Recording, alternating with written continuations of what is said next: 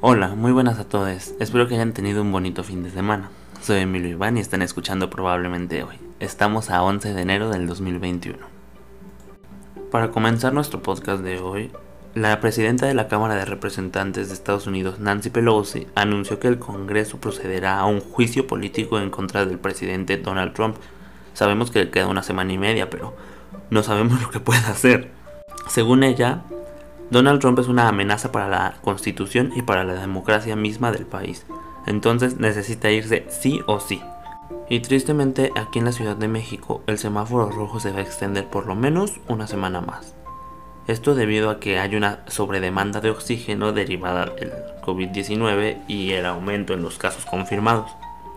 Se dice, según estudios, que el exceso de mortalidad ahorita está alrededor de 51.444 muertes, estas son 2.5 veces más muertos de los reconocidos oficialmente. Así que chicos, chicas, chiques, cuídense mucho por favor. No salgan a menos de que sea totalmente necesario.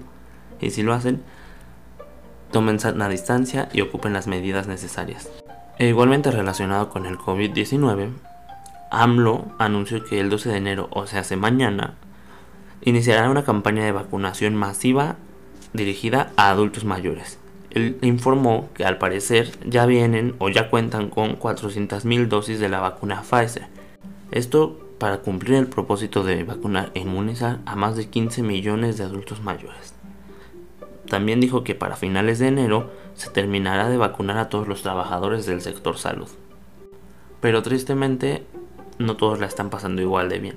Este fin de semana también se registró la caída de un avión en Indonesia de la aerolínea Sriwijaya Air, espero haberlo pronunciado bien, en el mar de Java. El día de ayer se encontraron las cajas negras de este vehículo en el que viajaban 62 pasajeros. Se espera que con ellas se pueda entender el por qué el avión, después de un par de minutos de haber despegado, perdió abruptamente más de 3.000 metros de altura en medio del mar. Y para finalizar con algo un poco más tecnológico, como probablemente ustedes ya saben, WhatsApp actualizó sus términos y condiciones, más específicamente en la seguridad y privacidad de los usuarios.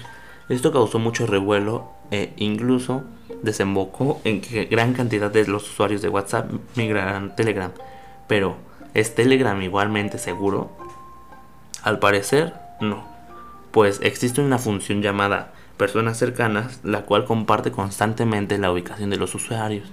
Y según analistas, esto es potencialmente peligroso, ya que, como te muestra la lejanía que tienes con algún usuario, que puede ser no solo de tus contactos, sino también algún desconocido, es posible que puedas triangular una ubicación parándote en tres puntos distintos o inclusive usando estas aplicaciones que falsean la ubicación. Así que tengan mucho cuidado y fíjense bien con quién comparten sus datos.